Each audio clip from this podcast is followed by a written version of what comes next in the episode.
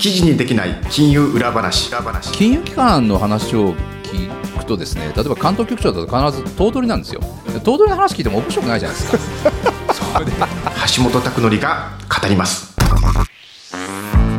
皆さんこんにちは。共同通信社編集員の橋本拓典です。今年もよろしくお願いします。アシスタントの浜田節子です。今年も皆様よろしくお願いいたします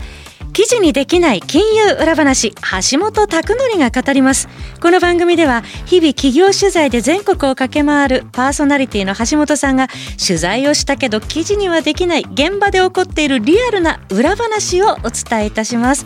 橋本さん2024年もどうぞよろしくお願いいたします。よろしくお願いいたします。今年もですねちょっとあの地域をまたこの走り回ってですね、はい、私があの一番力力を入れてるかもしれないこのお土産コーナーもですね、えっ、とふるってまたご紹介したいと思いますのでよろしくお願いします。お楽しみにください。引き続きご期待なさってください。この時間はビジネス改革の最前線で活躍するプロフェッショナルの方をゲストにお迎えして改革の裏側など橋本さんが徹底インタビューしていただく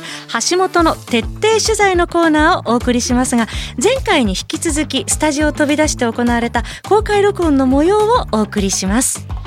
ゲストはソニーフィナンシャルグループ代表取締役社長兼 CEO の遠藤俊秀さんです。えあの遠藤さんはですねこれ前回に引き続いてなんですけれども今回はですねこの金融のイノベーション、はい、で特にこのソニーフィナンシャルグループとして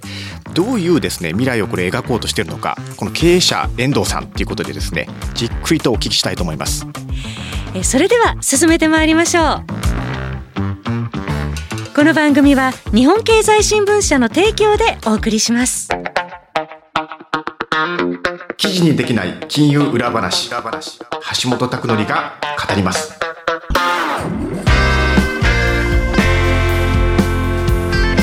橋本の徹底取材。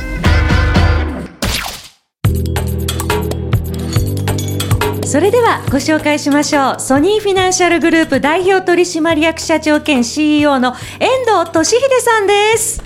ろしくお願いいたします。ありがとうございます。ここで改めまして遠藤さんご紹介させていただきます。ソニーフィナンシャルグループ代表取締役社長兼 CEO の遠藤俊秀さんは1982年東京大学法学部をご卒業後大蔵省現在の財務省に入省されました。金融庁では監督局銀行第一課長監督局審議官えそして検査局長監督局長など歴任されました。2018年7月に金融庁長官。20年7月に退官されまして20年11月にソニー現在のソニーグループシニアアドバイザーに就任されまして23年6月より現職でいらっしゃいます。よろしくお願いします。前回はですねいろんな、まあ、あの遠藤さんの金融行政時代の話だとか、えーまあ、融資だとかああるいは新 NISA によってこれ何が金融業界変わっていくのかみたいなところをですねいろいろお話を伺ったんですけれども、はい、今回は包括的になんですけど金融っていうのはこれはリスナーの方も多分思ってると思うんですけど金融ってイノベーションがないんじゃないのかと。でつまりはまあ、昔はそのユダヤ人がなんかあの為替っていうものかなんか発明したかなんかで、えー、とお金を持ち歩かなくても証文だけ持っていけばえー、別の遠隔地に行ったらそのお金を引き出せるみたいなアカウントのあれがあったと思うんですよね。ところがその時代から果たしてどこまでイノベーション進んでるんだろうと、えー、じゃあ例えば融資にしてもですねえーと、担保と保証で3、4週間ぐらいかけて融資できるかどうかが決まるわけですね。でほとんどこれって企業からすると罰ゲームみたいな世界で、えーと、一部には金融機関では3日ぐらいで融資判断してみたいな金融機関もあるんですけど別にそれはまだあんまり広がってない。で、えーと、1週間ぐらいで融資できないのかなと例えば PayPay なんかは翌日審査なんても当たり前なんですけどこれぐらいなんか金融以外のところでえー、まあ、あるいは金融領域に入ってきた会社がイノベーションを起こしているのに、えー、このが元来ある金融機関のイノベーションって起きてるのと。で多分一般の方思われると思うんですけど、遠藤さんどう思われますか？それはしょうがないんだじゃあっていう感じことなのか？いやしょうがないんだっていうことはないですよね、だからイノベーションっていうのをどういうことをイノベーションっを定義するのかっていうことだと思うんですけどもね、うん、まあ、明らかに、えーと、かつてに比べればこの、えーと、今のテクノロジーの進化をある程度反映してまあまあ便利なサービスっていうのが提供できてるけれどもでもそんなの当たり前じゃないのと、はいはい、いうことでですねあまりこうなんていうんですかねえっと他の産業分野においてあっと言わせるようなものが金融業においては提供されてないそういう印象はあるかもしれませんね。これいろんな切り口があると思うんですけど、うん、例えばそのコンプライアンスだとか、うん、まあ、ガバナンスだとかって言われるんですけど、そのそれはイノベーションの目を摘むためにあるのか何のためにそのコンプライアンスとか ガバナンスってあるのかちょっと改めてガバナンスっていうとなんかは危ないことはしないようにしようみたいなことなのかな何なんでしょうね？ガバナンスの発揮って何なのかとかですね。コンプライアンスって何のためにあるんだっていうことなんですけどその辺いかがですかね？あの決してコンプライアンスとかガバナンスっていうのがその新しいこのイノベーションの芽を摘もうっていう形で働くかっていうと必ずしもそうだとは思わないんですよ。はいはいでコンプライアンスとか、えーと、ガバナンスっていうのはどちらかというとイン,、えーと、イノベーション、まあ、さっき言った AI の世界の話っていうんじゃなくてやっぱり人間の世界の私話だと思うんですよね。なるほど、はい、だからその、えーと、働いてる人間がどういう気持ちで、えーとまあ、どういうモチベーションを持って働いているのかと、まあ、それによってその企業全体のこう、まあ、僕はあんまり好きなことじゃないですけど生産性ですか。生産性っていうのがいかに上がるのかとかですね、うん、そういう、えー、と領域における話なんで。うん。あんまりなんていうんですかね、えっと、コンプライアンスを厳しくしたからだからイノベーションが作れるとかですね。その手の話ってちょっと違うんじゃないかなって私は思ってるんですけど、ね、なるほどですね、えー、例えば銀行でいうとそのシステム障害問題っていうのがあったと思うんですよ。うんうんでそのシステム障害があると、私なんか取材しているとですね、うん、いつも金融庁が、うん、システムに対して何かしらのこのちゃんとやれよっていう警鐘を鳴らしてですね、うん、で金融機関がものビビるっていうですね、なんか図式がよくまあ目にするんですけど、なんかこの何かが問題が発生したときに、うん、そのもう二度とこれを繰り返すなってことなのか、うん、そこからそうじゃなくてフィードバックで何かを学んで、うん、じゃあこの後さらに前よりも強いものに進化しようっていうふうなことになるのか、このシステム障害ってことに対してのどうですかね？金融行政的には ちょっとこれなかなか金融行政的にはですね、はい、あのシステム障害に関しては確かに何かこうえっ、と不具合が生ずればえーと、それについて非常に問題だっていう形ではい、でマスコミもやっぱりそれ取り上げますからですね、えー、あのシステムが止まった、えーと、ATM からなんかお金が引き出せないっていうことがあれですよね。一面トップにあの経済史の一面トップになるような国は日本しかないですよ、いやですね。あのですね、えー、その通帳がこの引き込まれたとか ATM に、えー、カードが ATM に引き込まれちゃったっていうことと、うんうん、給料の支払いが例えばできないと。うんとかですね、えー、とどっかに大きな振り込みをしなきゃいけないのにそれがなんかシステムが止まっちゃってできなくなっちゃったっていう問題は、なんか全然違う問題ですよね、そうですよね。なんかただ一般の消費者の方の例えばカードが引き込まれたとかそのあの通帳が引き込まれたっていうのは他の人に利用されないっていうことでもあるじゃないですか。まあ、確かにあの不便というか非常にこれ困った事態なのはもちろんお察しするんですけども、えーと、どれが第三者の手に渡っちゃう方がよほど恐ろしいことであって、うん。ね、え一方で給料が払えないとか、それって多くの人たちの生活とかの問題にこれなっていくので、個人の不当たりとかですね、そういう話になっちゃうので、ちょっと全くそのシステム障害の捉え方っていうのもちょっともうちょっと冷静にというか何が本当に問題なのかっていうのを考えた方がいいと思います、ね。えー、だと思いますね。あのやっぱりあのシステムの問題に関してはさっき橋本さんおっしゃったようにいろんな局面の問題がややごっちゃになっちゃってるんですよね。はいはいはい、全部なんかこうイモーショナルなあの話になっちゃってもう銀行けしからんっていう形で結論付けられると。いうのはあの決して生産的なあの議論じゃないと思うんですよ。うん。でさらにシステムっていうことに関しては絶対ミスがっちゃいけないとか99.999%なんかミスがっちゃいけないってのはそれは無理ですよ、はい。はい、でその99.999%のなんか正確度っていうのを求めるような投資をしろっていうのはこれやっぱり企業にもそういうことを求めるのはちょっと非合理的ですよ。うんいうことなんででそこはやっぱりその企業であるあの会社である銀行が言わなきゃいけないと思うんですよね。そうですよねで、確かにわ私のところは99%しか保証できませんとか98%しか保証できませんとしかしそのじゃあ2%の部分というのはこういう形で補うんで。その過剰な投資を金融庁から求められるということはちょっと勘弁してくださいって言わなきゃいけないと思うんですよね。はい、そういうことですねだけどなんかそういう議論がちゃんと行われずにですねあのこのシステムの例えばその正確性とか安全性っていうのはどこまで我々は担保しようとするのかそれがやっぱりこの社会におけるいろんなやっぱりこのオペレーションっていうものをこうつつがなく行うためにこれで必要十分ですっていうことをちゃんとやっぱり言うべきだと思うんですよね、ね。そういうこう前向きな議論というのが全然行われなくて、うん、一方的になんかこう不祥事が起こったから問題だとかですねミスが起こったから問題だ3度目だ4度目だと。でこれはやっぱり お互いにやっぱり不幸だと思うんですよね。世の中のためにも不幸だし銀行のためにも不幸だし決してお客さんのためになってないと思うんですけど、ね、だから多分そういう AI だとかデジタル化していくってあるいは DX だって言ってるならば同時並行で災害と一緒でですね BCP みたいなそのシステムがじゃあ止まった時にそれを持ってはい不当たりですとそこはちょっとやっぱ違うよねとかそういう BCP みたいなものがですね世の中もっと広がってもいいのかなっていうのはちょっと思ったりもしますかね。そうですね、うん、なるほどですね。分かりました。であとですねじゃあその金融のそのイノベーションっていうのを進めていくときにちょっとそのメディアと私はよくその同じじゃないかなと思うんですけどメディアもこれまでってその一時情報が大事ですって言ってですねその一時情報の確認がねあのよくブログとか SNS で出てくるのは二次情報って言われるじゃないですか。なのでメディアの価値は一時情報にあるとかって言うんですけど私ねちょっと違うと思ってまして実は。それは人口増加時代のマスメディアならそれで許されるんだけど人口減少時代っていうのは一時情報をしっかりと確認するなんてそんなの当たり前の話でもっと私はゼロ時情報に近づいていくべきだと。つまり案件ができたらあなんか話をリークしてくださいとか話を持ってきてくださいじゃなくて案件ができるかどうかのところから取材していかないともっと深掘りした記事なんかで私できないと思ってるんですね。でこれはやっぱり人口減少時代に問われる付加価値のメディアだから AI にはできない。今現在進行形であもしかしたらポシャっちゃう企業の合併だとかなんか人事だとかいろいろあると思うんです。でもそういう過程を知ってるからこそ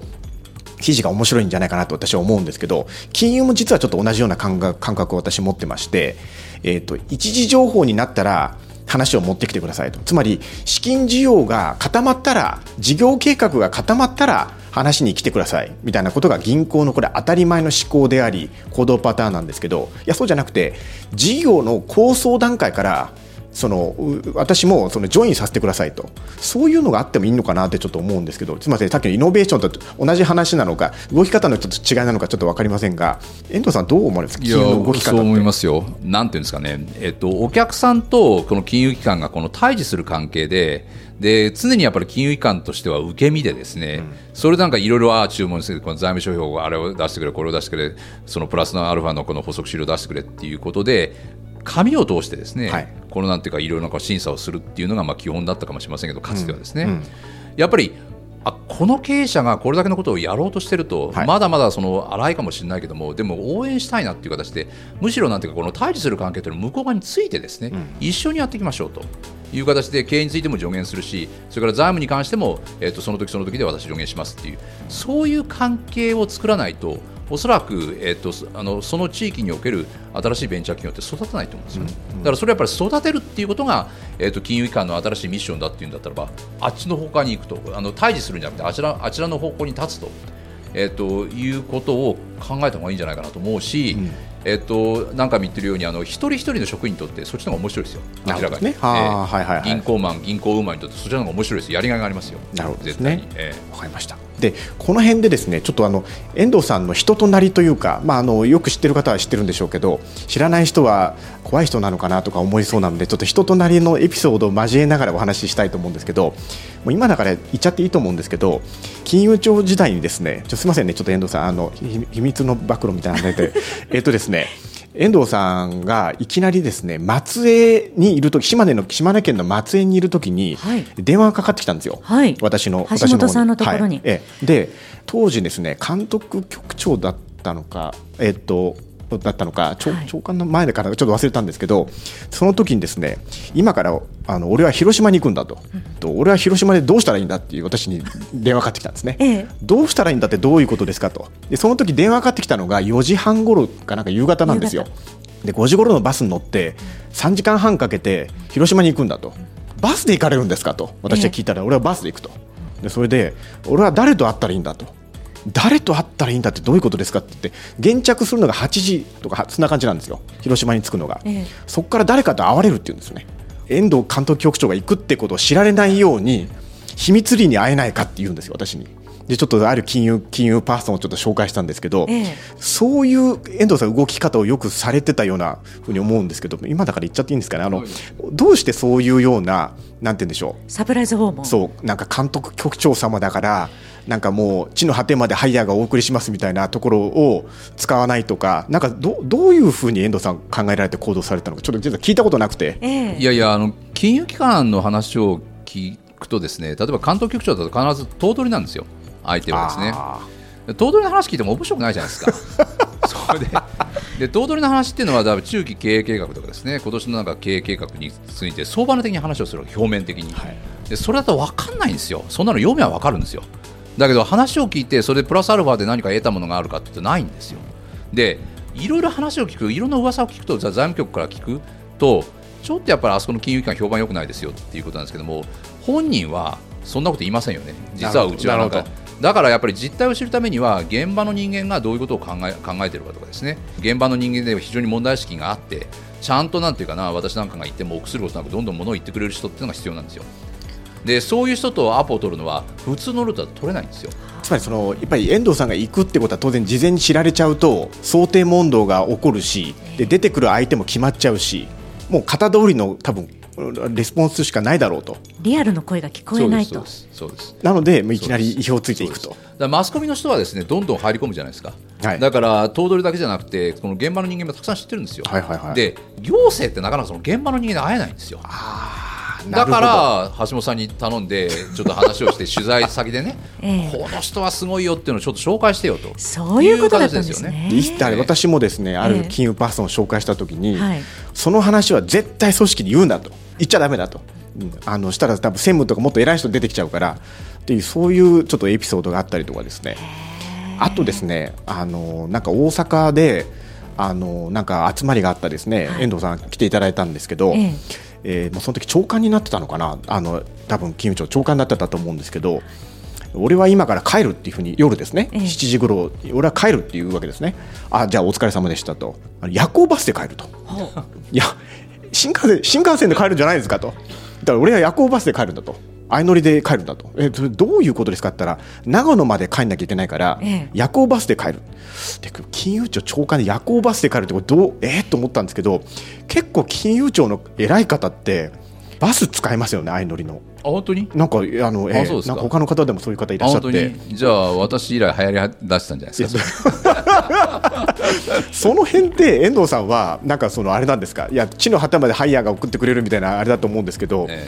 いやいや、それ別にハイヤーなんかつかないですよ、今はもう本当にえっと行政の経費うんぬんかんの行政改革の中で、そんな無駄なお金使えないですよ、そうなんですね、えだからハイヤーなんかまず全然つかないし、それからあの地方に行って夜行バスで帰るのは、一番効率的なんですよ、時間の使い方として。だって、えっと、夜中まで結局、懇親会できますよ、ねだから金融機関の人と飲めるじゃないですか。あなるほど。で飲んで、例えば9時とか10時くらいまで行って、私、大阪からも夜行バスで帰ったし、気仙沼からも夜行バスで帰ったことありますけどね。あので寝て帰ればいいわけですから。で朝つけばもうなんか朝6時か7時じゃないですか。つまりそのまま出勤すればもう、ね、なるほど。私が見てるような、えー、そのバスで帰られたっていうのは結果であって、えー、それは目的ではなくて、えー、バスで帰ることが目的ではなくて、それは必要に迫られた手段である目的は先ほどおっしゃったように、うん、その現地の方にできるだけ現場の方に話を本当の話を聞くことが、目的であって、えー、あそういうことなんですね。リアルの声を重視されて、ね、今ね私の謎が解明されました、えー、バスが好きなのかなと思ったんですけど 全然そういうことじゃないんですね。そういうことじゃないわかりました。であとですねじゃあちょっとだんだんこのソニーフィナンシャルに、まあ、ちょっとあの移られた後のこの話も含めてなんですけど、えっと、遠藤さんはまあ金融庁時代もあのもう銀行一家とかですね一課長とかですね。であの銀行一家っていうのはあの大手銀行をいわゆる監督する立場のもうすごく恐ろしいという昔を言われたような立場の方なんですけどそういうチームのリーダーみたいなこともやりながら、まあ、最後あの金融庁長官ってことでやってもちろん金融庁とも長官ともなれば全員の顔と名前もそれは一致しないだろうし知らない人もいるだろうと。つまりそのチームリーダーから大所帯のトップになるっていうその、まあ、それぞれの立場で必要とされるその資質だとか素養だとか、うん、あるいはどういう気構えで臨んだの遠藤さんが望んだのかとかその辺ってなんかいかがですか？その顔が見えるチームリーダー時代と顔が見えない経営のトップに立つことのっていうのは違うのかどう違うのかとかですねそのあたりいかがなんですか、ね、いやおそらくねいろんな人のこの考え方とかやり方があると思いますけど、うんあはい、あの私に関して言えば違わないですよあまり。あ違わない、えーはい、そのチームリーダーの時もじゃ金融庁長官の時も、うん、なんか自分のなんかこの、えーとえーと、行動様針が変わったとか自分のマインドが変わったかっていうと全然変わってないですよ、はいはい、ただですね、えーと、金融庁小さい役所なんですけどもそれでも1500人いるんですよ、うん、1500人を完全にこう見ながらですね、えーと、こう動かすことできないんですよ。だから任せるんですよ、あの下の人間にまあもう全部任せたからとい。う形で、はい、でもなんか適宜えっと、様子を教えてねという形で、そこで議論しようという形で任せるんですよ。だから、えっと、自分がやりたいことってあるわけですよ。自分がやりたいことを全部一人でできないし、でやっぱり僕と同じ方向でこれやろうっていう人間がいるわけなんで、彼らに任せるわけですよ。だからあのあの自分のマインド自分のやりたいことに対する思いとかで自分の行動ってその変わってないですよ、上に行って違うのは人に任せるようになったってことですよ。なるほど、ええ、つまりこれ権限以上ってことなんですけど、うん、一方でこれと相対する概念として、うん、権限以上の裏側には進捗の管理だとか、うん、失敗を防ぐための管理だとか、まさにそこが向こうに立ちふさがるような気もするんですけど、権限以上とその進捗を管理したいっていうこのところの、そこをどういうふうにこれ整理されてくるのか。遠藤さんの例えば部下の直属の部下の方もいやもうこれもっと管理した方がいいんじゃないでしょうかとか多分そういういるかもしれないと思うんですけど、うん、この辺のバランスってどう取っていったんですかね？それとそれはおそらくですね、えーと、その中間管理職的な人間がいるわけですよね、はい、でまあ、私別に機械的に任せてるわけじゃないんですよ。うんでこいつだったら任せられるな人間任せられるなっていう人間に対してあの大きく任せてるんですよ。あなるほど彼らはまあなんていうか長官にいちいち報告するのうざったいなと思ってるんですよ。はい、だけどまあ一応報告しとこうと。だけど俺はこうこうこういうような観点で仕切るんだっていうことをちゃんと自分の思いとして持ってるんですよ。なるほど。だけどそういうのはあの報告に来たっていう形で2人で話してれば分かりますよね。なるほど。なるほど彼はこういう考えのもとにこういうふうに動かそうとしてんだあそれ面白いじゃないかとやってみろっていう感じで会話になるんであんまり私がですねあの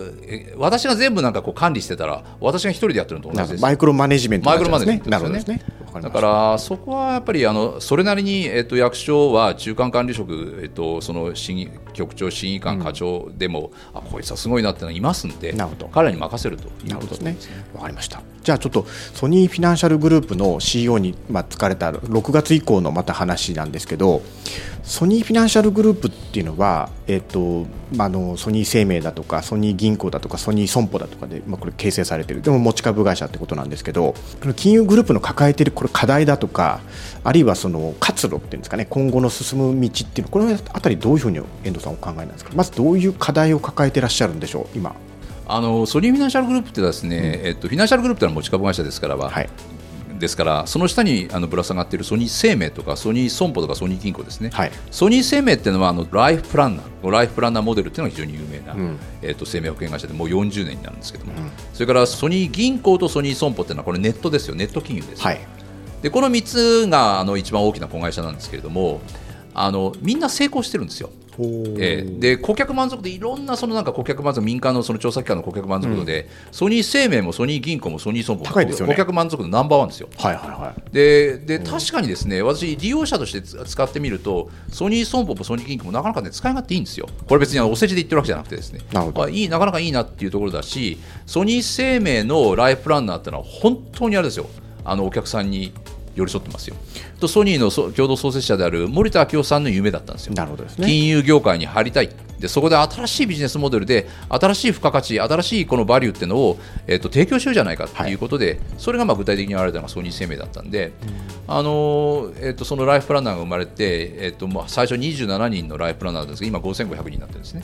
で非常にやっぱりレベル高いと思うんですよ。私彼らといろいろ話してこれはすごいなっていう人がすごく多いですよ。どどうレベルが高いんですか？あのね、えー、と生命保険売ろうとしないんですよ。はいはいはい。売ろうとしなくてお客さんの話をもうずっと聞いてですねいろんなことに関してそのアドバイスするし私の妹が入っててですね、うん、で妹がこう中小企業っていうのを自分でやってやったんですからそういうなんていうかあのアドバイス的なこともやってくれるって言うんですねでそういうところ入ってくるんですよ。トータルライフプラン。トータルライフプランですトータルライフプランっていうのがあるんですけど本当にトータルライフプランやってるんですよね。だからそういう意味においてはちょっとやっぱり違うビジネスモデルだななるほど、そうなってくると、えっと、ソニーフィナンシャルグループの中ではソニー生命が一番いわゆる存在感としては圧倒的にでかいんですよね。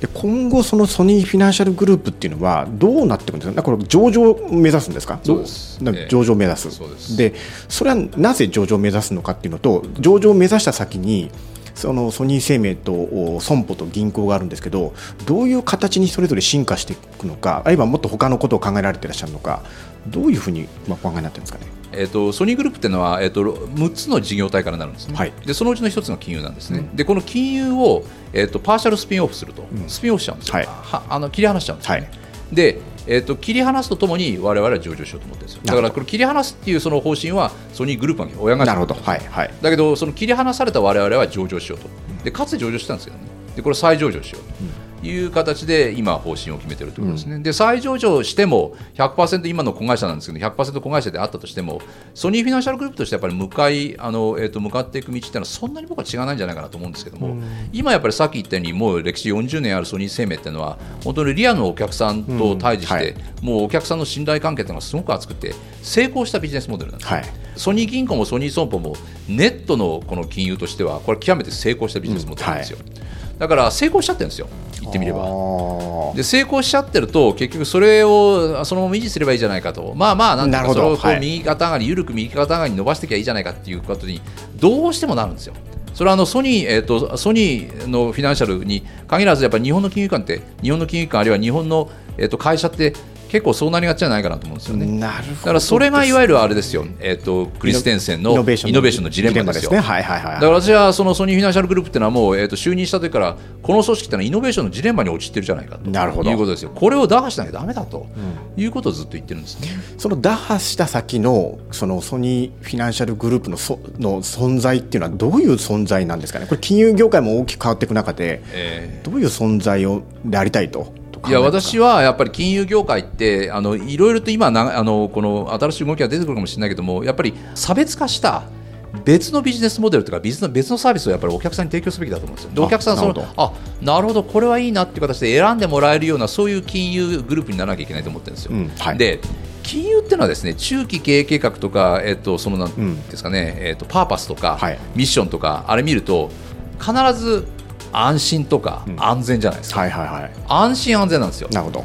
で私は安心安全ってのは当たり前の話であってね、はい、金融機関が安心安全、うん、それだけじゃパーパスにならないだろうと思ってるんですよね。なるほど。でソニーグループの中に位置づけられるその金融業態だったらば安全安心は当たり前なんだけども、うん、それにプラス感動っていうのが必要なんじゃない？かなるほど。いうことですよ。感動っていうのはソニーグループ全体のパーパスなんですね。うんあのそのクリエイティビティとテクノロジーの力で世界で世界を感動で満たすというのがこれがソニーグループのそのパーパスですから、はい、我々はそのなんか感動を与えられるようなそういうサービスっていうのを開発してそれを提供してるじゃないかと思ってるんですよ。なるほど。だからそれがやっぱり目指すべき姿であって、まあ、具体的にどういうふうにしていくのかっていうことはいろいろこう戦略として考えなければいけませんけれども、うん、目指すべき姿はそういう差別化された新しい金融グループを作るという、ね、なるほど。感動ってことはお客様が自分では成し得ないことをまああの一緒に伴走してくれたりもしくはやってくれたりそ、ね,、こ意外性があるから感動するわけですよね、ね、意外性があるから感動するし、まあ、自分では想像できなかったっていうことですね。一緒にやってくれるとかあるいはテクノロジーの力でこんなことをやってくれるのかと。分かりました。じゃああの変えない部分っていうのはそのソニーの感動っていうところなんですか？ソニーの精神の感動変えないところっていうか、えーと、今あの、うん、そのイノベーションのジレンマとは言いましたけども今まで構築してきた財産はあるんですよね、はいはいだからそれを、えーと、やや非連続的にもっと伸ばしていこうじゃないかと、うん、なるほど。いうことなんですよね。で一番やっぱり大きいのはその5500人いるライフプランナーっていうものがお客さんに対していかに信頼されていて、うん、えーと、長いその、えー、とそのあの保険の販売に関する取引関係保険の販売だけじゃないですね、えー、といろんなやっぱりあのアドバイスっていうものを常にやっぱりそのあのお客さんに対して提供しているし今は、えーと、結構中小企業にこう入ってるんですね、はい、だから金融機関がなかなかこう、えーと、食い込めなかった捨てられる銀行です捨てられる銀行的なところっていうのはライフプランナーが結構入ってるんですよ。なるほど。私は本当にあの、えっ、ー、と、地域の金融機関っていうのは、油断してると、ライフプランナーに取られますよ。なんか宣戦布告みたいな感じですけど、え、わかりました。ちょっと非常になんか、あの、最後はちょっとこれ、どうなっていくのかなっていう世界がちょっとなんか会話に見えましたけど、そうですね、橋本の徹底取材。それでは最後に取材後期として橋本さんにまとめていただきましょう。えあの後半のですね今回は、えーと、ソニーフィナンシャルグループのトップとしてそしてイノベーションっていうのをどこでどう考えていくかってことをお聞きしたんですけれどもさすが遠藤さんで安心安全なんて当たり前だろうと。でその先のやっぱりあの意外性のある感動ですよね。でこれをこの事業化していくっていうところにこれチャレンジされると。で元これ金融庁長官の方がですねこれをその挑戦するっていうのが私は非常にいいなと思ってましてあのこういうのがですねあの官僚の人からもどんどん出てきてほしいしなんかあの民間からもこういうあの、まあ、知見がですね役所日本にも、まあ、還元されていくとですね非常に金融のダイナミズムっていうのもあの起こ起こってくるのかなと思いました。あともう一点はやっぱり人心掌握術ですよね、はい、遠藤さんならではのあのあこういう人なのかと。今日はね、人となりがね、分かりましたよね。はい、っていうのがあったと思います。はい、ありがとうございます。それでは本日会場にお越しのリスナーの皆様からもせっかくの機会ですので感想を頂戴したいと思いますやはり国家公務員としてお勤めになって今はソニーグループの方に、えー、お勤めになってるんですがそこまでこう自分を駆り立てるなぜそんなに今も燃えてるんでしょうかちょっとなんかかっこいいこと言わせていただくとですね、えー、ともう65歳に近づきつつあってなんですかねこのジェネレーションとしてのですね責任っていうのをやっぱり果たさなきゃいけないなって思ってるんですよ。と私あの現役時代にやっぱり振り返ってみるとさっきの話でもありましたようにあの結局不良債権の処理みたいな時が一番働き盛りだったんですね。で不良債権の処理って配線処理ですから何も新しいものを作り出してないわけですよ。でそれまではずっとこのなんとか右肩上がりの高度経済成長、まあ、それは別になんていうかあの金融機関がどうのこうのってじゃないかもしれませんけども。でもで金融行政がどうだっていうことじゃないかもしれませんけども。でもそれは明らかにやっぱり日本っていうのはこう育ってきたわけですよね。でおそらく同じような調子で右肩上がりにはこれからならないとは思いますけれども。しかしやっぱりなんか新しいこう日本社会っていうのをどういうふうに作るのかなきゃいけないのかっていうのは私はあの一民間金融機関あるいはいろんな企業がですね自分たちでこうなんていうか創造性を発揮していろんなことをやるっていうのがやっぱり日本経済のためになると思うんでだからそういう意味において、えーと、ちょっとなんかテリトリー的には一企業にこう行っちゃってるかもしれませんけどでもやっぱり日本経済とか日本の社会っていうのをの新しい形を作っていくために、えーと、新しい場を与えられたんでそこで頑張らなきゃいけないかなっていう格好つけですけどもあの責任論というかですねそれをやらなきゃいけないなという思ってます。貴重なお話ありがとうございました。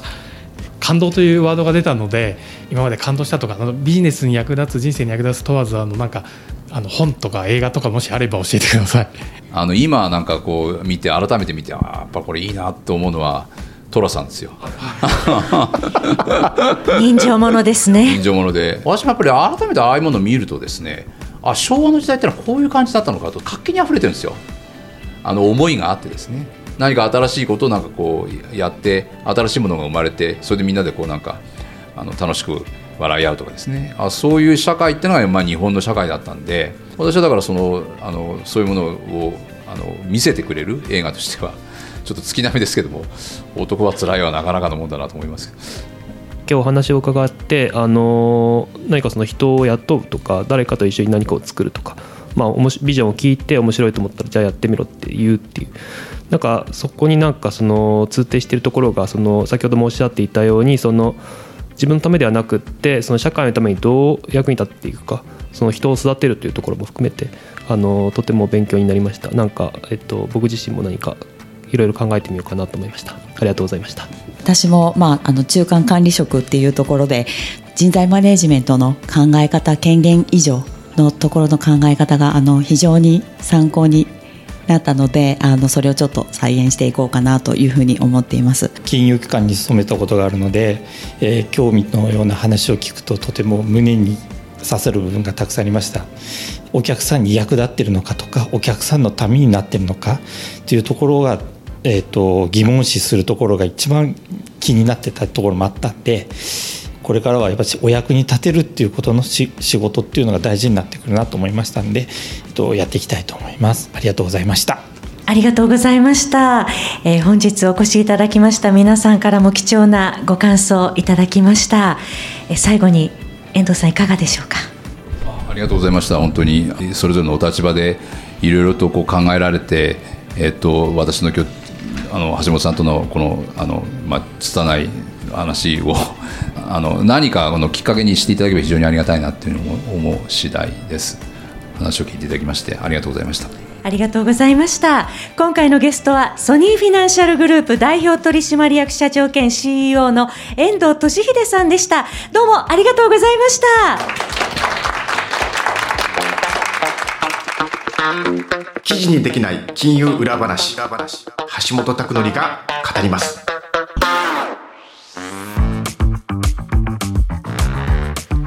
という間にエンディングですが橋本さん公開録音楽しかったですね。あのやっぱりですねこの公開俺普段ですねこれあのゲストの方と浜田さんと私で大体その3人でお話ししてるんですけど、はい、公開っていうことなんで非常にこの皆さんがですねメモを必死に取られてるこのことは、まあ、私からもこのあの視界でこれまず目に見えるわけですね。一言も聞き漏らさずっていうね感じで撮ってくださってましたもんね。この臨場感で伝わるんですよね。なのでやっぱり話し手にもですねそれはあの伝わってくるので私たちもですねちょっとあの思わずこれあの言葉に熱が入ってしまったと。そんな時間でした。マイク握る手もねすごく汗かいてましたもんね 私たち。私もです、はい、また機会があったらね公開録音やりたいですね。ぜひともよろしくお願いします。お越しくださった皆様ありがとうございました。ここまでのお相手は共同通信社編集員の橋本拓典と浜田節子でした。次回は1月10日水曜日に配信予定です。次回もとっておきの裏話ご用意いたしますこの番組は日本経済新聞社の提供でお送りしました。